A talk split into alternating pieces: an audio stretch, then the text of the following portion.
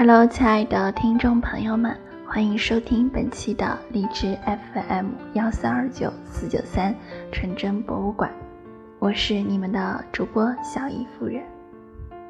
今天要为大家分享的作品是斯蒂芬·茨威格写的《一个陌生女人的来信》。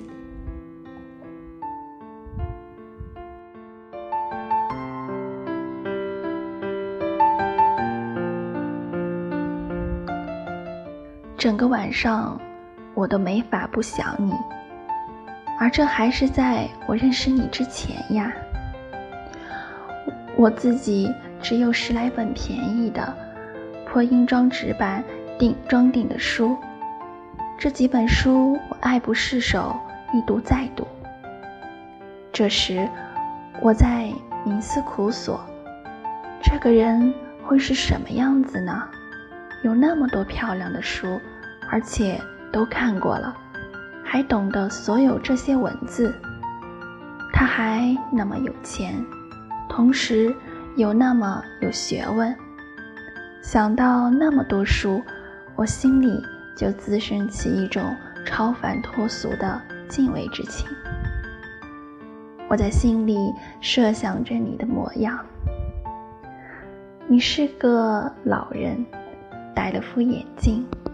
留着长长的白胡子，有点像我们的地理教员，只是善良的多，漂亮的多，温和的多。我不知道为什么我那时是肯定你漂亮的，因为当时我还把你当成一个老人呢。就在那天夜里，我还不认识你，我就第一次梦见了。第二天你搬来了，但是无论我怎么窥视，还是没能见你一面。这又更加激起了我的好奇心。于是，在第三天我看见了你，真是万万没有想到，你完全是另一副模样，和我孩子气的想象中的天赋般的形象毫无共同之处。我梦见的是一位戴眼镜的慈祥的老人。现在你来了，你的样子还是和今天一样。岁月不知不觉地在你身上流逝，但你却丝毫没有变化。你穿了一件浅灰色的迷人的运动服，上楼梯的时候总是那种无比轻快的孩子般的姿态，老是一步跨两级。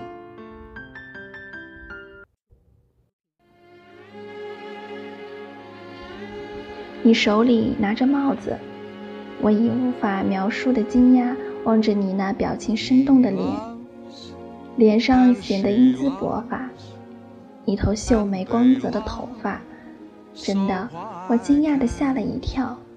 你是多么年轻，多么漂亮，多么修长笔直，多么标致潇洒，这事不是很奇怪吗？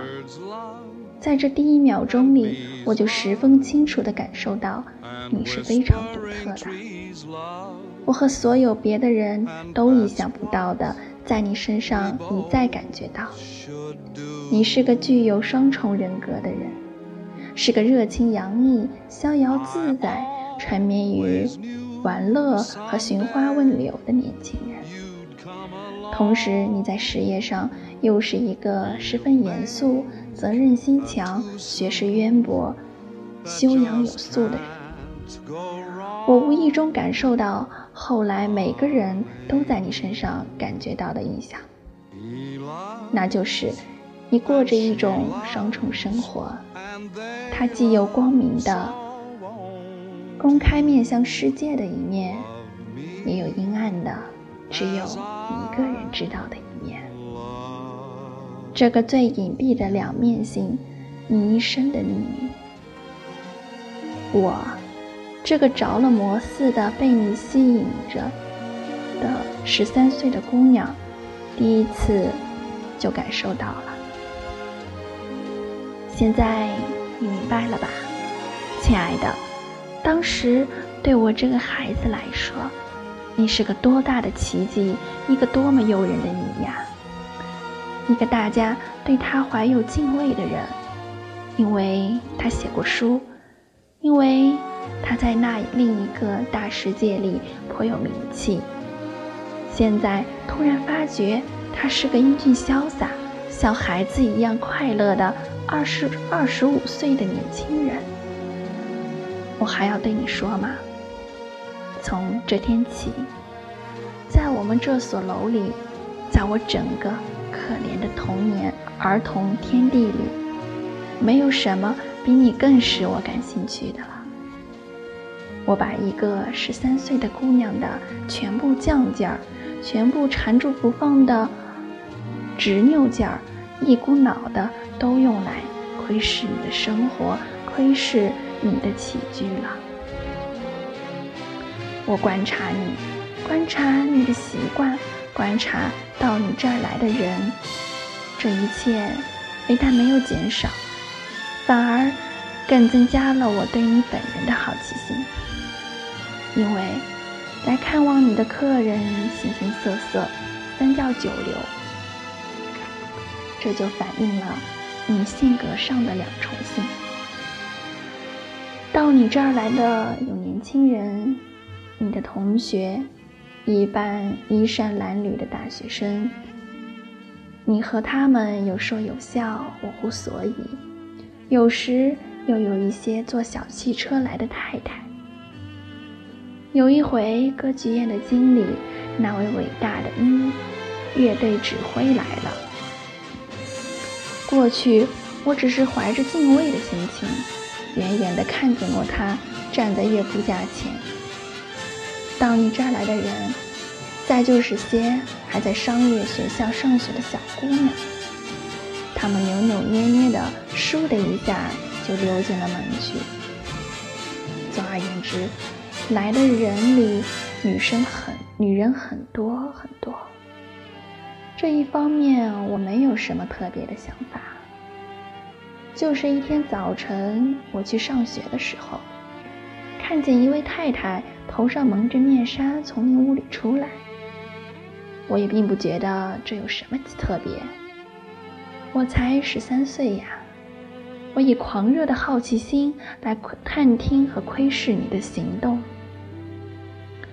这在孩子的心目中还并不知道，这种好奇心已经是爱情了。但是，我亲爱的，那一天。那一刻，我整个的永远的爱上了你的那一天那一刻，现在我还清清楚楚的记得。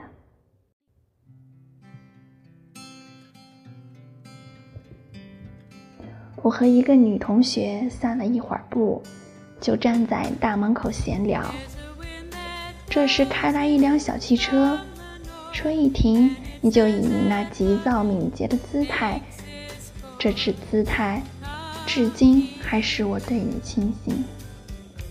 你从踏板上跳了下来，要进门去，一种下意识逼着自己为你打开了门，这样我就挡了你的道。我们两个人差点撞了个满怀。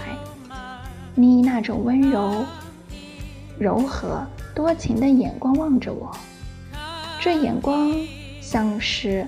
含默默含情的表示，你还你还向我微微一笑。